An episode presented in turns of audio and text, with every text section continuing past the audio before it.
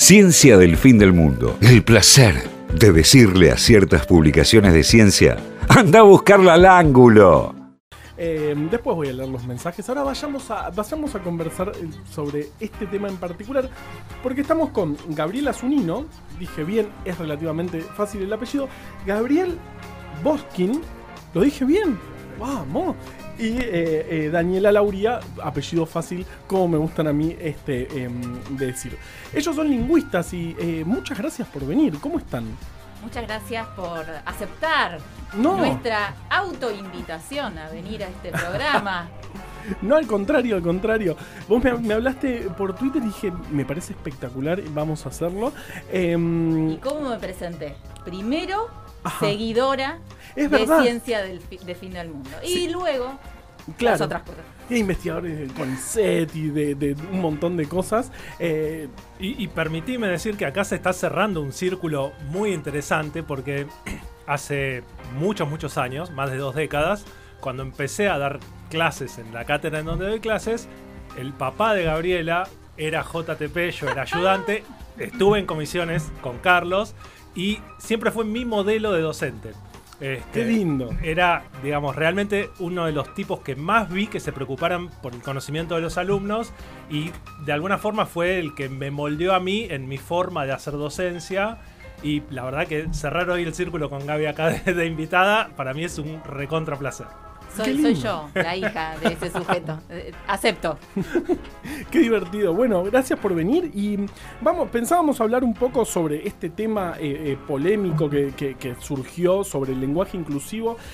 Hay, un montón de, de- de- de temas para hablar, pero podemos empezar por qué es el lenguaje inclusivo, qué, qué- qué es- quiere decir todo eso. Charán. Uh, Bueno, de hecho nosotras eh, somos eh, un, un- un grupo quienes armamos este documento que les pasamos y a partir de lo cual los, los contactamos, eh, de lingüistas que analizamos el lenguaje y las lenguas en múltiples dimensiones y el lenguaje inclusivo en esos diversos marcos y diversos enfoques de la lingüística. ¿no? La lingüística es una disciplina que a su vez tiene subdisciplinas adentro que lo que hacen es cambiar un poco la perspectiva sobre o desde la cual uno ve las lenguas. En este caso, eh, en realidad el lenguaje inclusivo nos parece también una forma, una excelente oportunidad para hablar de las lenguas y de la facultad del lenguaje en general, porque nos parece que visibiliza y lleva al debate público y hace consciente en les hablantes un montón de cosas que ocurren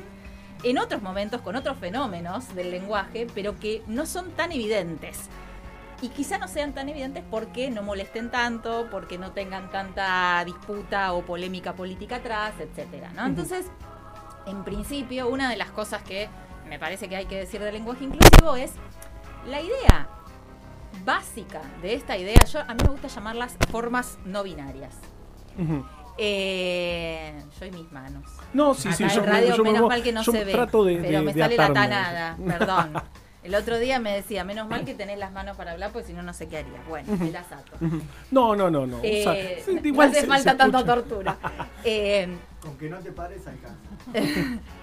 la, mm, a mí me gusta llamar las formas no binarias, eh, aunque obviamente se popularizó la idea del lenguaje inclusivo, porque me parece que una de las cosas interesantes que logran estas formas no binarias es romper con la dicotomía tradicional y estanca del binarismo de género que impregna, digamos, a la lengua española a partir de su paradigma de género morfológico. Y ahí me voy poniendo un poco específica. ¿Qué quiere decir esto?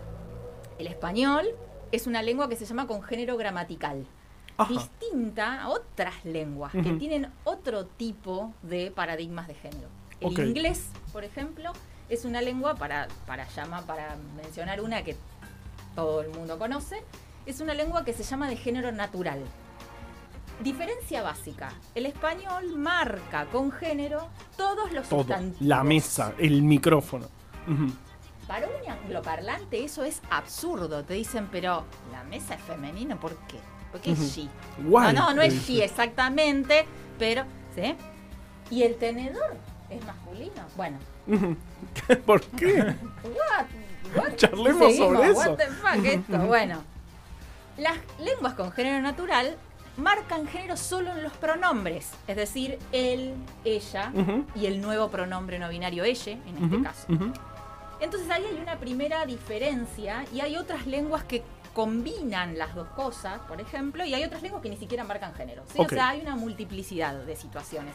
Por lo cual, primer dato, no es natural, no viene dado, cambia con el tiempo, las lenguas divergen en ese sentido, ¿sí? No hay nada estanco que haya que defender con la vida. Eh, y después la dejaremos a Dani eh, hablar sobre qué pretende la RAE defender ahí, ¿no? Oh. De esa parte, los negociados es la mejor parte. No, para no mí. te puedo ¿A vos te creer. No te puedo creer que hay negociado. Eh, dicho esto, entonces, una de las cosas, y que hay que decir también, es que dentro de las lenguas con género gramatical, hay otras que no tienen dos, que tienen más de dos. Ok. El alemán, el latín no tenía Ujú. dos géneros, ¿no? Y el español ahora, derivado del latín, tiene dos. Pero el latín tenía en tres. un momento empezamos. Ajá. Ajá. O sea, esas cosas pueden modificarse. El alemán tiene tres, sostiene los tres. Y una cosa interesante también es que las diversas lenguas no marcan los mismos sustantivos con el mismo género. Hay casos de inversiones. Eso generó un montón de experimentos. Yo me dedico a la psicolingüística. Yo hago procesamiento del lenguaje, neurociencias del lenguaje y particularmente psicolingüística. Hay un montón de experimentos que muestran, por ejemplo, que hay cierto condicionamiento de las formas morfológicas de género sobre las representaciones mentales que construyen los hablantes cuando procesan una determinada palabra que está marcada con género gramatical. Ok. En alemán, para dar un ejemplo, en un experimento, para los que dicen, o les y las que dicen que esto es nuevo y una moda, del 93, Claro. Yo tenía nueve años. Yo no. No digamos, ¿no? Está- Ya está. yo- 93, que quede ahí Claro, claro. manto de piedad. Bueno, eh, Sol y Luna en español y en alemán están invertidos en género. ¿sí? Sol en alemán es femenino y Luna es masculino. ¿Y cómo es en alemán? Eh, eh, debe ser un- eh, una palabra. Sone, no, Ajá. no, no Ah, es nada raro. Mira. Eh, pero efectivamente hay esas inversiones, no son los únicos casos. Y hacen un experimento con esas palabras invertidas con hablantes de alemán y español. Ok. y ven cómo caracterizan a esos objetos y estamos hablando de entidades no animadas, porque ahora vamos a pasar a hablar que el lenguaje no binario o el lenguaje inclusivo se va a concentrar sobre los sustantivos que refieren a personas. Ok. Pero en este caso estamos hablando de entidades no animadas Ujú. Que generan descripciones estereotípicamente femeninas y masculinas según la marca de género gramatical que carguen. ¿sí? Primer elemento, indicio de, bueno, tan, poca con, tan poco condicionamiento, tan poco vínculo entre la marca gramatical que tiene el sustantivo y las representaciones que genera, no hay. ¿sí? Que esa sería una de los primeros argumentos de, bueno, no tiene nada que ver una cosa Claro, con la sí. otra, sí está sepa- totalmente separado. Bueno, totalmente parece que no está. Pero yendo ahora al tema del lenguaje no binario aquí, lo que ocurre es que, en principio, lo que se propone es instalar o usar una nueva forma morfológica. En este caso voy a mencionar la E porque es la que sirve para la lengua oral y para la lengua escrita del mismo modo, ¿sí? La X puede funcionar solo en la escritura. Claro. De hecho, hay gente que la prefiere en la escritura porque no hace, no, no requiere algunas otras modificaciones ortográficas que requiere el español, pero en la oralidad, digamos, lo más Funciona fácil es la E. la E. Sí, sí, sí. Eh, y lo que hace es justamente romper esta idea de dicotomía binaria que, que está basada sobre todo en hacer una alineación uno a uno entre sexo biológico y género gramatical, básicamente en personas. Entonces a mí por eso me gusta llamarlo no binario, porque creo que lo que más resistencia provoca es esa ruptura del binarismo y empiezan a aparecer todas estas cosas de, bueno, pero si no es varón y mujer, que es perro? ¿Qué se siente? ¿Perro? No, Claro. no se siente perro. Ahí. Viste que yo le tengo que hablar a la gente, entonces me voy moviendo. ¿Viste? Sí, Perdón, sí. No, perdón. está bien. Vas perfecto. El mundo de la radio. Bueno, entonces, eh, esa es una de las primeras de las primeras cosas que hay que decir del lenguaje inclusivo. La idea es empieza así con un fuerte componente político para marcar y visibilizar que hay otredades, es decir, todas aquellas palabras que refieren a personas, sustantivos o pronombres que necesitan ser nombradas de alguna manera, ¿sí? Y entonces aparece así. Pero después, dada la estructura y las características de nuestra lengua, eso se, se va ampliando y eh, se va propagando a otras palabras que tienen que concordar con esos sustantivos. Nosotros no decimos el, chica, lindo. Claro. ¿Bien? Claro. Esas tres palabras tienen que concordar en género entre sí. Y entonces esto requiere, cuando cambiamos un morfema en el sustantivo, que lo cambiemos también en las dos Claro. palabras Qué que bien. Lo lo escoltan. En este caso, un determinante y un adjetivo. ¿Sí? Claro. Y eso, las chicas no tienen problema para hacerlo. A eso sí nos dedicamos la, la psicolingüística. ¿Por qué? Porque esas reglas gramaticales están adquiridas a partir de nuestra facultad del lenguaje, capacidad biológica con la que venimos dotades, y de haber nacido y crecido en una comunidad lingüística que nos permitió escuchar una lengua. ¿sí? Entonces, ahí la escuela no tiene mucho que hacer, porque esa regla de concordancia está adquirida antes de que las niñas entren a la escuela, ¿no? Una de las confusiones que aparecen en la resolución, por ejemplo. Ajá.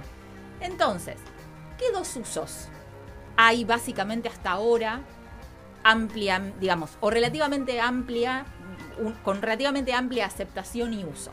Uno, la denominación de personas particulares, individuales, con el elle o con un morfema de género e, a partir de que no se autoperciben ni masculinos Ni ni, femenino. femeninos.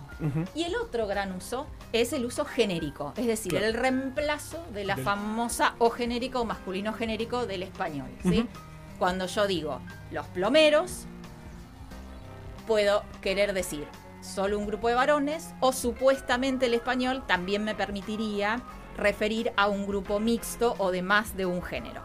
Bueno, hay algunos estudios que nos muestran, algunos hechos en español rioplatense, que eso no es así. Que la- el masculino genérico no llega a generar una representación de un grupo mixto Claro. cuando lo marcamos con la O. Sobre todo en qué casos. Les voy a dar tres ejemplos. Los niños, los arquitectos y los plomeros. En el caso de los plomeros, que es un nombre de rol fuertemente asociado con estereotipos masculinos, casi nadie representa grupos mixtos. Claro. En el caso de la estereotipicidad media, que serían los arquitectos, hay un azar, un 50 y 50. Ujú. Y en el caso de los niños, muchos llegan a una representación mixta, porque no es un nombre de rol que esté fuertemente asociado a un estereotipo. Claro. Bien. Bien. En cambio, si presentamos las tres, esos tres sintagmas, pero con las formas no binarias, las tres logran hacer una referencia mixta o genérica propiamente dicha, sin importar la estereotipicidad del nombre de rol. Wow. Y lo más interesante es que se logra en el mismo tiempo de lectura y de respuesta que el masculino genérico e incluso en menores tiempos de respuesta. Ok. Entonces, no encontramos un obstáculo, por lo menos en adultes, en el procesamiento de esas oraciones. ni Claro, en es que tiempos. veo plomere y digo, ah, ¿qué pasó? Chan. Media hora de. eh, claro. No claro. pasa. Sino que rápidamente asocio a plomeras, plomeros y plomeres. Eh, eh, bien, perfecto. Bien. Sí. Voy entendiendo. Estoy contento. Bien, eso y un datito más relativo a esto que es interesante decir es que si bien Ahí Juli rompió. Charán. todo. Sí, es normal. Aclaremos que no fue ningún. le sigue Ningún lingüista fue dañado en el. Una cosa más que es interesante es, si bien esto nace con un origen, digamos, político, hay algunos indicios en algunos estudios de procesamiento que muestran que el uso voluntario de las formas no binarias facilita la comprensión, es decir, a, aquellos participantes que reportan usar voluntariamente de manera frecuente el lenguaje inclusivo tienen mejores tiempos y mejores rendimientos en las tareas de comprensión del lenguaje. Y además hay una cosa que es que hay indicios de reporte de situaciones en las que el hablante, la hablante o el hablante cambia, quiere cambiar el morfema O por el E incluso en palabras que no refieren a personas. Lo cual supondría, y todavía estamos en un inicio, que hay algo que está pasando a ser no totalmente consciente, a ser un uso relativamente incon- inconsciente y automático de esa E. Es decir, está empezando a tener el lugar de un morfema nuevo. ¡Wow! Y, y claro, y, vamos a dejar de ponerle masculino femenino a las cosas que no tienen ningún sentido. Y como cambio lingüístico no sabemos para dónde va a ir. ¿no? Porque estamos viendo el proceso, los cambios lingüísticos propiamente dichos tardan muchos años. En Claro. realidad no, no es teleológico, no sabemos hacia dónde vamos a llegar, no sabemos si va a seguir teniendo la marca que le damos ahora. Imaginen un nuevo mundo en el que las niñas empiezan a escuchar desde que adquieren la lengua ese nuevo morfema E. No sabemos cómo van a hacer la interpretación y cómo lo van a empezar a usar, ¿sí? Si es estrictamente con el uso que le damos ahora. Todo puede ocurrir. Aparte, no, no hay, no hay forma de, de frenar o ca- encauzar ¿no? la, evolución del lenguaje. ¿eh? Nunca se pudo hacer. eh, eh, claro. No. Y de hecho es una de las cosas que tiene, digamos, que salimos a, a- a- a criticar o a contrarrestar respecto de la resolución. ¿no? La resolución tiene una cantidad de errores conceptuales respecto de lo que se puede o no se puede hacer con las lenguas Claro. y además de tener consecuencias políticas respecto de que las restricciones sobre los usos lingüísticos conllevan una cantidad de valoraciones sobre sus hablantes. Pero además es esta idea de ¿qué quieren parar? los cambios y los usos lingüísticos los toma una comunidad sin importar lo que diga la RAE. Si quieren, Sí, sí. Y están la embebidos en la cultura y están por todos lados. Y Exactamente, ¿sí? Entonces, bueno, ahí hay toda una dimensión. La otra gran dimensión, que si quieren Dani y Sí. Gaby eh, podemos empezar, es esta idea de adentro del aula, fuera del aula, ¿no? Podemos, po- los, les pibes son lo mismo, los mismos, o sea, adentro del aula van a hablar, afuera del aula no van a hablar, ¿cómo Uy, es? el problema, claro. Tenés que. mm, Y la otra para mí es la RAE, que los negociados yo se los dejo a Dani. Negociado. Sí. y- Bien. Y. Ahí. Sí, ahora el jefe te. te- sí, ahí vas bien, ahí vas perfecto. Recién Gabriela, desde la psicolingüística. ¿no? Eh, permitía pensar esta, esta idea de, bueno, cómo hay una afirmación que aparece en, el- en la resolución que es que el lenguaje inclusivo estaría obstaculizando el proceso de, de De aprendizaje, aprendizaje. Bueno, Gabriela recién explicó, creo que muy claramente, que eso no es así. No es así. eh, entonces ahí hay algo que es, no solo que es erróneo, digo, es, es falso. Hay un dato que es falso. Lo que nos lleva a preguntarnos desde la sociolingüística y desde el análisis del discurso, que es mi área de, de- de interés y de especialización, que es, primero, ¿hubo un relevamiento respecto de si efectivamente se usa el lenguaje inclusivo en las aulas? Ajá. digo, para pensar. ¿no? A mí particularmente me interesa mucho, yo hago trabajo de campo, voy a las aulas y no veo que haya eh, tanto uso del lenguaje inclusivo en las aulas como para que eh, se pueda pensar en que eso haya sido la causa de el mal rendimiento en las, en las pruebas PISA. No, claro, claro, porque nace ahí, ¿no? De- de- a partir de un mal rendimiento en estas pruebas, bueno. después de ser- dos años de pandemia, ¿no? De estar encerrados y tratando de aprender a través de una pantalla. Después de dos años de pandemia, haber estado encerrados, recorten el presupuesto. Seguro. Totalmente. Pero parece que eh, la verdadera causa es el uso del lenguaje inclusivo, del cual no hay ningún tipo de relevamiento respecto de eh, quiénes lo usan, dónde se usa. Digo, desde la sociolingüística nos interesa ¡Qué mucho. trucho! ¿Cómo? Dale, eh, por lo menos hace un relevamiento, ¿sí? Desde que se usa, eh, no, no se hizo De hecho, me hubiera gustado ver esa investigación, porque hay muchas investigaciones en curso, pero todavía no hay, no hay Lo resultados. que pasa es que investigación es una palabra que desconocen. Está fuera de su lenguaje. Lleva mucho tiempo. Claro, lleva mucho Lleva tiempo. mucho tiempo. Entonces, ahí hay una primera pregunta para hacernos, que es precisamente por qué eh, pensar que la causa es el lenguaje inclusivo cuando no tenemos por lo menos datos que nos permitan Ni siquiera saber cuánto se usa el lenguaje inclusivo. cuánto se usa, cuánto lo usan los docentes, cuánto lo usan los estudiantes. Eh, de hecho, nosotros vamos variando mucho nuestros obvio. usos. Eh, según dónde estamos, de qué estamos hablando, con quién estamos hablando. Entonces, ahí ya tenemos una primera pregunta para hacernos.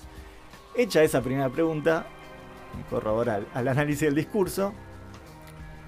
Bueno, ¿por qué eligieron el lenguaje inclusivo como respuesta para dar ante, esta, ante este problema en el aprendizaje. Y ahí es donde aparecen otras cuestiones, ¿no? Más de índole política, Política, social. claro.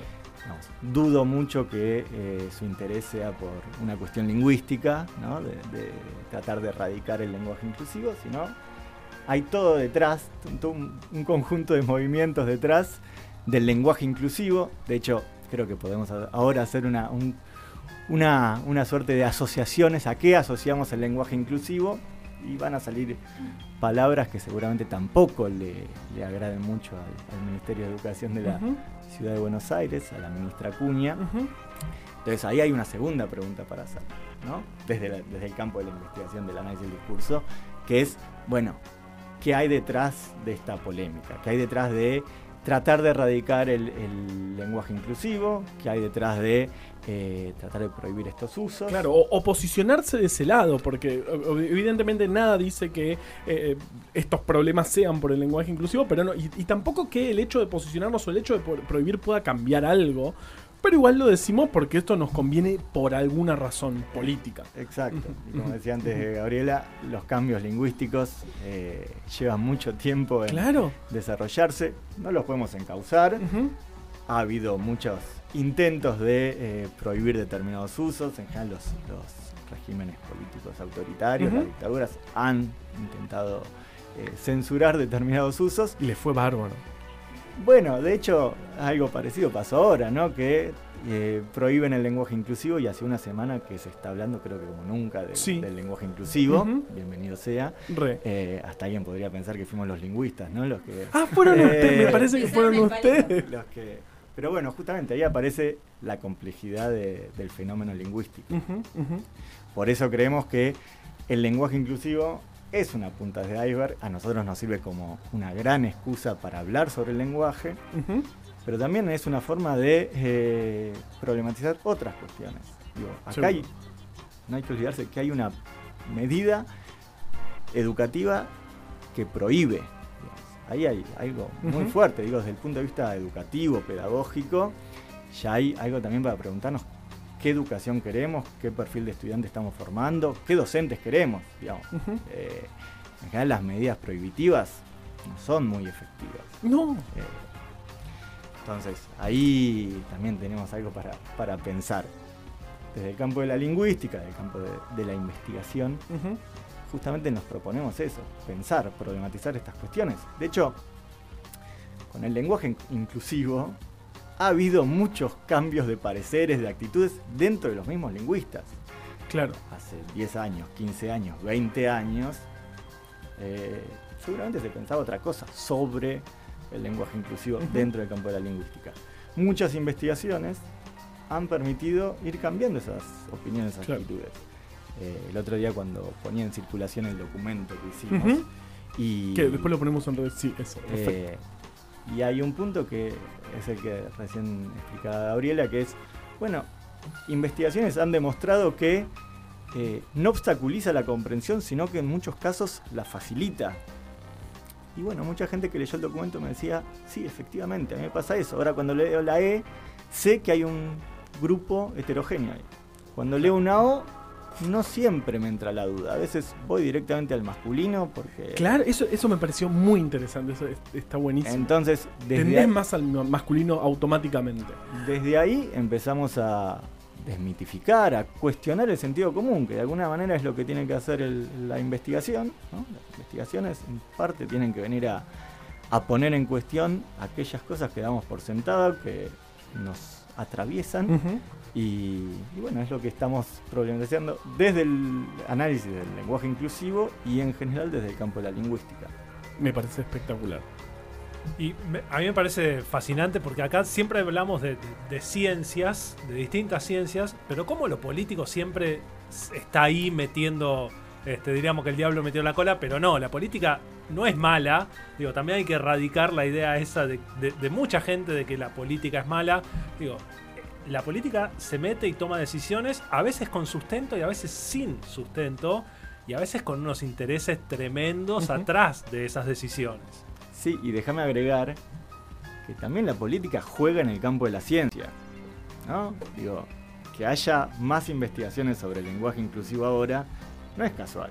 Es porque en los últimos 15, 20 años, particularmente en la Argentina, hubo muchas medidas que eh, estuvieron relacionadas con cuestiones de género, ampliar los derechos en materia de sexualidad, de género. Bueno, el campo de, de- de la investigación también agarra eso. Entonces, se van retroalimentando. Qué bien. Y además dentro de la lingüística hay una subdisciplina que se llama políticas de la lengua e historia de la lengua. Yo me dedico a eso. Quiero.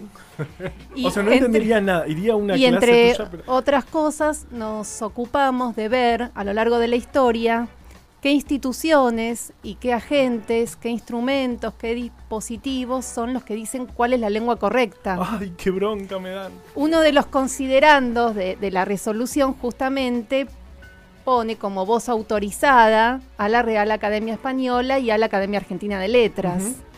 Entonces, bueno, hay que preguntarse por qué una resolución de una jurisdicción, de un país, pone como voz de autoridad, como cita de autoridad, una institución foránea, extranjera, como Claro. es la Real Academia Española. Bueno, me podría remontar a la historia, decir que la Real Academia Española se fundó a comienzos del siglo XVIII, Ajá. que tiene más de 300 años, y que tiene también en, en los países americanos academias correspondientes. Correspondientes significa que se corresponden a la política que se plantea desde España. ¿sí? Como si fuéramos todavía colonias y está el centro, Claro, la metrópolis sentido, y las colonias. 1700 La Real Academia Española y las academias correspondientes, que se fundaron a lo- entre fines del siglo XIX y comienzos del siglo XX. Por muchas estrategias de, de legitimación que no viene ahora a contar, bueno, se cree, en- tanto en España como en América, que es la Real Academia Española la institución que dice cuál es la lengua correcta Claro. cuál es el español legítimo, ¿sí? ¿Y dónde aparecen? Aparecen en los diccionarios y aparecen en las gramáticas que ellos venden y en los manuales escolares. Claro, pues el diccionario de la Real Academia Española. El diccionario Oh, es, claro, que indiscutible. Claro, incuestionable. 25 tomos, Ahora, ¿por qué se vende tanto? Bueno, ¿qué pasa ahí? En realidad, la política de la Real Academia Española es que todos los, la- los las que hablamos español en todo el mundo hispanohablante usemos la misma variedad. Hmm. ¿Por qué? Porque de esa forma se venden sus productos lingüísticos en un mercado bien amplio. Si no, tienen que hacer no diccionarios para una nunca, sí, región, claro. gramáticas para otra región, diccionarios. No. Entonces, en la medida en que no haya diferencias, Joya, pues vendemos un El montón mercado es más amplio. Claro, tenemos medio planeta. el problema es que eso es una política lingüística que no está ni bien ni mal. Es de la Real Academia Española. El problema es por qué nosotros Claro. Las aceptamos. las aceptamos. Que somos un ¿Por qué la Academia. Argentina de Letras las acepta? Cuando además hay instituciones, centros de investigación, universidades que estudiamos Obvio. la lengua y estudiamos la lengua, la variedad nuestra. Y sin la modalidad estudiarla, digo, también el resto les la leemos. Le- digo, leemos cantidad infinita de autores que, que no hablan esa, esa lengua. Exactamente, o sea que no es un dato menor que, un re- que una resolución tome como cita de autoridad la Real Academia Española y no instituciones públicas, universitarias, financiadas por Claro. el gobierno nacional, etcétera. Wow. ¿Ustedes saben cómo es el lema de la Real Academia Española? Ay, no, pero. Qué lindo. miedo. Parece un limpia vidrio. Ajá. ¿Cómo es, Dani? Limpia, fija y da esplendor. ¡Charán! A la lengua, ¿no? O sea, no. Y ahora tiene otro, y ahora tiene otro que es unidad en la diversidad. Ah, dale. No te creen. Y abajo no te cree nadie. Hay que ponerle con aerosol. ¡Qué bárbaro! Me encanta. Pero después le pasan el coso y Claro, limpia, sí. fija y da, da brillo. Pero y- es interesante el lema ese porque atrás de esa apariencia de pulcritud hay otros intereses, ¿no? Porque también tomamos ascéticamente que hay en realidad una ascética e ingenuamente muchas veces que hay, bueno, hay una buena voluntad. No tienen malas intenciones. Bueno, No, tienen otras intenciones, que no son salvar la lengua también. Entonces, me parece que ahí está bueno, ¿no? Meterse un poco. Son los dueños, y con no lo digo a propósito, son los dueños de la lengua correcta. Ay, qué horror. Y están en el centro del mundo. Pero el lenguaje es un espacio público, Sí. donde no es, no tiene propietarios, ni Vamos propietarias, ni propietarios. Propietarios. Y agrego algo volviendo a las políticas educativas y la contradicción de esta medida. Recién Daniela decía unidad en la diversidad y nosotros tenemos una ley que es la ley eh, de educación intercultural bilingüe, claro. donde justamente lo que se propone es el enriquecimiento a partir de la diversidad. Claro que sí. ¿no? Entonces ahí habría algo, por lo menos contradictorio. Qué impresionante. Eh, eh, me encantó hablar con ustedes. Mirá, est- estamos perfectos de tiempo también. Poco pasados, pero ya el jefe nos perdonó. Eh, me encanta que hayan venido eh, eh, Gabriel, Gabriela y Daniela. Ah, Les Gavis, Les Gavis y, Y Dani. y Dani. No, Y les bueno, Danis de este Es lado. verdad, y les Danis. Pero vuelvan, eh, ya ahora después, eh, fuera del aire les voy a proponer un par de cosas para que vuelvan. de hecho estaba pensando, a partir de este pie que da Gaby, Sí. Es importante dejar dicho que la Argentina no es un país monolingüe español.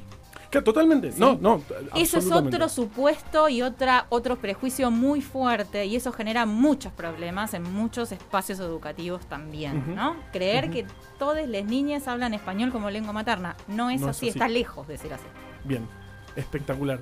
Vamos a, a- eh, gracias de nuevo, gracias por venir. No, gracias la- a ustedes. La, la- la pasamos espectacular y, y ahora Juli El le- sueño le- de le- la piba, ¿eh? Me dieron. No, por favor. Ay, qué Y el vergüenza.